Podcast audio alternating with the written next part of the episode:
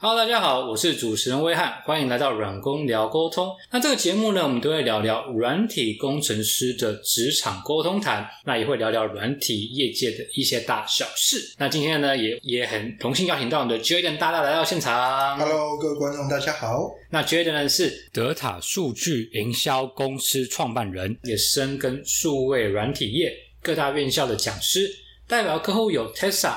台湾电子商务季、创业联谊会跟知识会都是他的客户，这样子。那今天的主题呢非常特别，因为 Jaden 是所谓的老板嘛。那老板，我们今天来分享一下，因为下面有蛮多软工，所谓软体工程师，我想要问一下，站在老板的立场跟软体工程师沟通，你有什么样的建议？嗯，我突然想起一件事情，因为我本身是理工背景出身的，对，然后我是电机的背景，嗯、所以我很多同学是他是在科技业做 RD，那其实有点类似软工。对，那他们在做 RD，包含的就是不外乎就是硬体或者是软体。然后我常常听他们在抱怨，就是就是跟他们沟通的人不了解他们的技术。然后在大公司常会有这样的状况，就是它有分三个部门。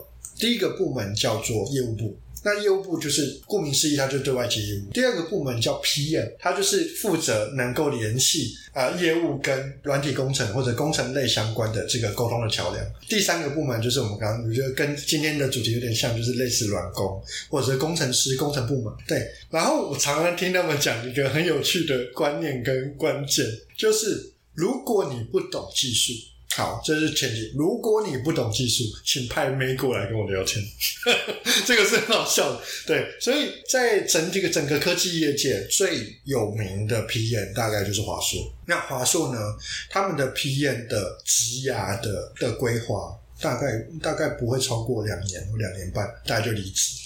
非常非常辛苦，跟非常非常痛苦，而且薪水又少。对，那进去的人多半都是妹子，嗯，所以他们就会很开心的，哇，我们工程师很少跟妹子沟通，然后他们就会，他们就会比较想要跟，就是啊，妹子说啊，这个我不会，能不能教我？然后他们就会讲。但如果今天是一个是一个就是有肌肉的男子，他们就会觉得说，你自己你自己去研究啊。这东西都不会，你来问我，反正就类似这样，他们的态度会十万八千里不同。我觉得这才是这个叫做性别上的优势。嗯，对。那其实我自己觉得跟软东沟通有一个蛮重要的条件，就是你懂不懂他在做什么。如果你不懂他在做什么，你会非常难沟通。怎么说呢？呃，简单来讲，就是不同的专业会有不一样专业的、呃、所谓的程度上面的要求。我觉得。在，例如说你是在做之前在做软工相关的工作的时候，你会觉得很单纯，就是就在 HTML 打个 head 是一件很简单的事。可是如果你的业务连 head 都不懂，请问一下你要怎么跟他沟通？你会就觉得就是你要不要去把这一本书全部看完以后再跟我讲？对，我觉得这是软体工程师常常会遇到的问题，就是这些人、这些业务，他在对外接触到的客户或客群，他都乱答应一些功能，说这些东西做得到，这些东西很好，这些东西很棒，这些东西我们一定帮你做到完美。然后丢回到说，哎，公主，哎，你帮我把这些东西做出来。客户说，一个礼拜，一个礼拜内那个 SEO 要上前，要要上前五页。请问一下你，你的想法是？嗯嗯啊，大家就这样。你的想法就是嗯嗯啊，那个、那很多的时候是什么？就是业务他站在公司的立场，他的目标就是帮公司产生业绩嘛，对，然后解决客户的问题嘛。所以他们在不懂技术的过程中，他们常常会答应很多客户做不到的事，就是我们公司是做不到的事情。可是他就会觉得说啊，你不是工程师啊，那你要解决啊。那以老板而言，其实蛮多的老板他也没有这方面的技术背景，他就是请了软体工程师，希望这些公司能够解决他的问题。然后他跟你讲说，就是哎，我现在做一个案子，反正客户的需求是这样，你想办法帮我把它解决完。对我们大概、呃、这个礼拜大概就要。然后那个那个软体公司就嗯嗯，这个东西我们花三天三夜也做不完的这种感觉，对，所以你要知道的东西是，软体工程师他在服务这项，就是他在处理这项功能的时候，他的工作的期程大概要多久？多少，然后他大概要产生效益大概要多久，然后它大概的整体的呃一阶段、二阶段、三阶段，因为软体工程师很蛮蛮常在讲的东西叫做测试期，然后呃 Version 一点零、Version 一点一、一点二、一点三，甚至二点零，对对，这这样的过程在在更新的过程中，你要知道他在干嘛，你要你不一定要知道他做了很多什么细节的。是怎么做？怎么做 A/B testing？怎么对你不一定要做到这个阶段，可是你要知道是在整个关专案的管理的期间，他要花多少期程，他要具备什么样的技术跟技能，他大致上的工作内容是什么，你要理解。然后他能够做到的内容是什么，你要能够理解。那你在跟软体公司在沟通的时候，他才会。比较想要跟你沟通，好，我讲到我讲的东西叫做比较想要跟你沟通，好，那我们其实，在跟软体工程师沟通最困难的地方是业务跟软体工程师比较常有的冲突是啊，这个东西就很难做，你为什么要答应客户？可是客户就是要这个啊，那你要接还是不接？以软体工程师而言，就是你接这个，在增加我的工作。困扰，可是以业务而言，就是这件事情你又不是做不到，那为什么你不愿意做？因为大多数的软体工程师没有老板的经验，没有业务的经验，所以他会比较接近公务员心态。我直接讲白一点，他会比较接近公务员心态，就是反正我就是领钱、花钱、花钱了事。那正常的软体工程师，呃，我接触到的，他们比较不太喜欢进修。我我接触到的是这样，就是他可能在学完一个 coding，学完一个 Python，好，那 Python 如何运用在各个产业，他们不太理解。他们只要就是反正就是呃，把需求单来，根据需求单，然后翻书，然后把东西做出来，大概就这样。可是你你告诉他说，哎，这个东西如何能够原本是写十行的 code 可以完成的东西，能不能变五行能够做？他们比较不会去想这个问题。对，那他们在想的问题是什么？反正是我东西写出来之后要 debug 再 debug，或者之后可能在城市里面要做修正，它可以再反正再再重写就好。我觉得他们比较多的软体公司都会停停留在我会，可是我没有想要再让自己再更厉害、再更强的过程。我觉得这也是软体公司有的时候很难沟通的原因。因为他们没有再去循序的渐进，再去学新的东西，或者是去建立一些新的呃专业知识，或者是建立在这一些城市如何运用在产业上面的变化跟变动。所以，对于在跟啊所谓在做商务沟通的过程当中，就会觉得有些事情是卡在软体公司上面的，不是他们做不到，而是他们不想做。这是我。比较常看到一些方向，嗯，而是所以我会觉得不好沟通的原因就这样，你不可能跟他讲说，哎，你是软体公司，那你要不要多进修？我都帮安排你们这些进修的课程，让你们去上，他们就会觉得哦，不用了，哦，反正我现在领着薪水，我又不，我我如果要要要领多一点薪水，我就跳槽就好了，反正我的作品多，人家就给我多一点钱。我觉得这是软体工程师这个产业跟。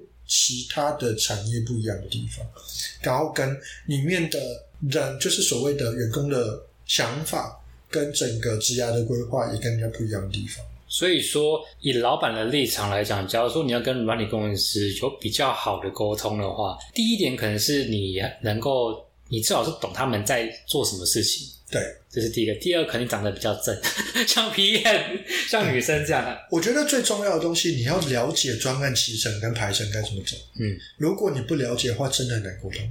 对，因为很多的时候是这样。我们最常遇到，尤其大科技厂最容易遇到的东西是什么？哎，这东西能不能帮我修一下？然后他给那个工程师，工程师说你要等三天哦。对，那其实实实际上是什么？如果你懂扣，可能一个小时就完成。或者是三十分钟就做好，他会跟你讲说等三天哦。那为什么你会被他唬呢？因为你不懂，对，所以他就跟你讲说那你等一下。对，那什么时候他的骑程会往前呢？哦，拜托啦，那骑程就往前。所以是不是妹子很重要？所以是老板最好是妹子的话，就可以跟软件公司，或者是你老板请一个妹子跟他沟通。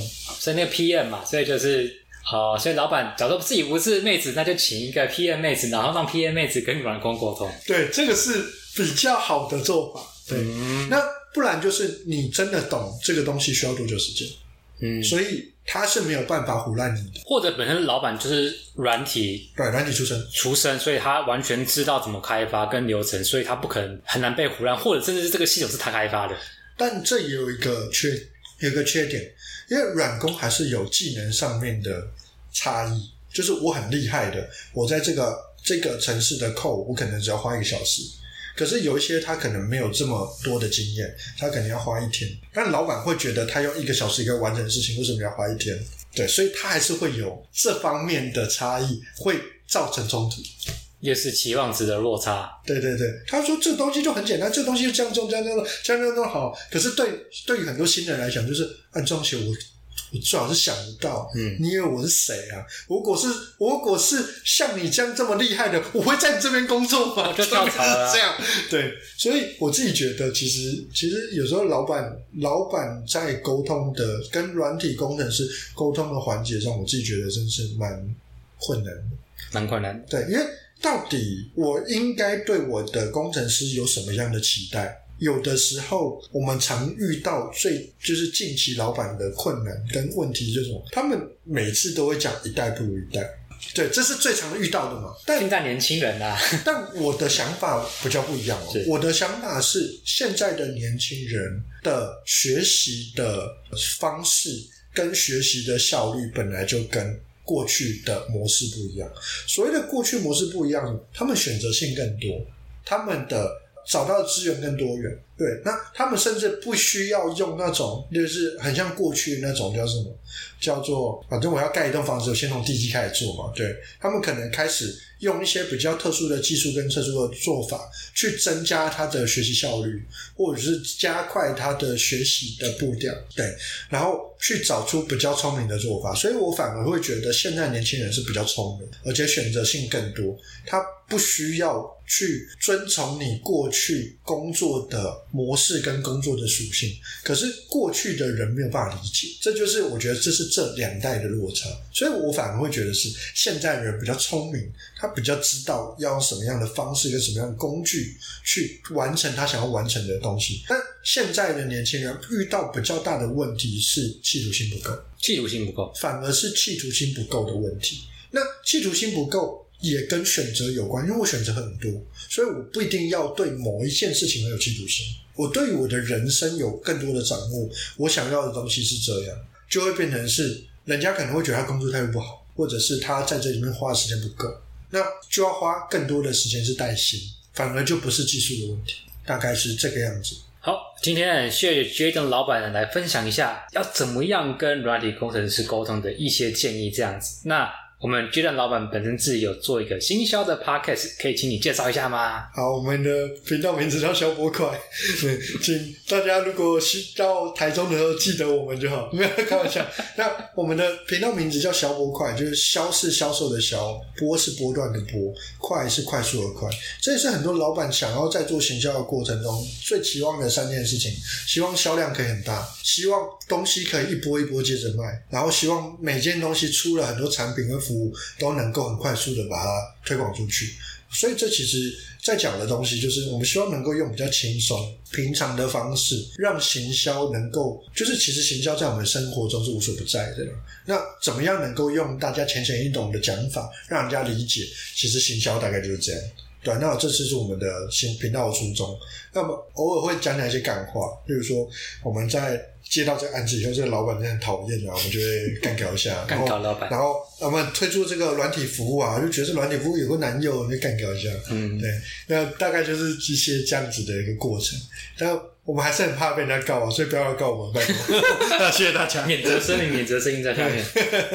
对，以上以上言论不代表本台立场，以上言论也也不代表本人立场，我是被逼的，没有啦，开玩笑。好，了解。那我就会把这个消波块的 podcast 的连接也放在本集的下面，大家对行销有兴趣的，欢迎来收听哦。那我们今天就分享到这边喽，大家拜拜，拜拜。如果你喜欢我们的节目，麻烦给我们五星好评的留言，也分享给你身旁的亲朋好友。如果有任何的反馈，也可以到下方的连结反映。此外，假如你是软体工程师或平常会跟软体工程师接触的朋友，也欢迎报名一起录 Podcast。我们下集见，拜拜。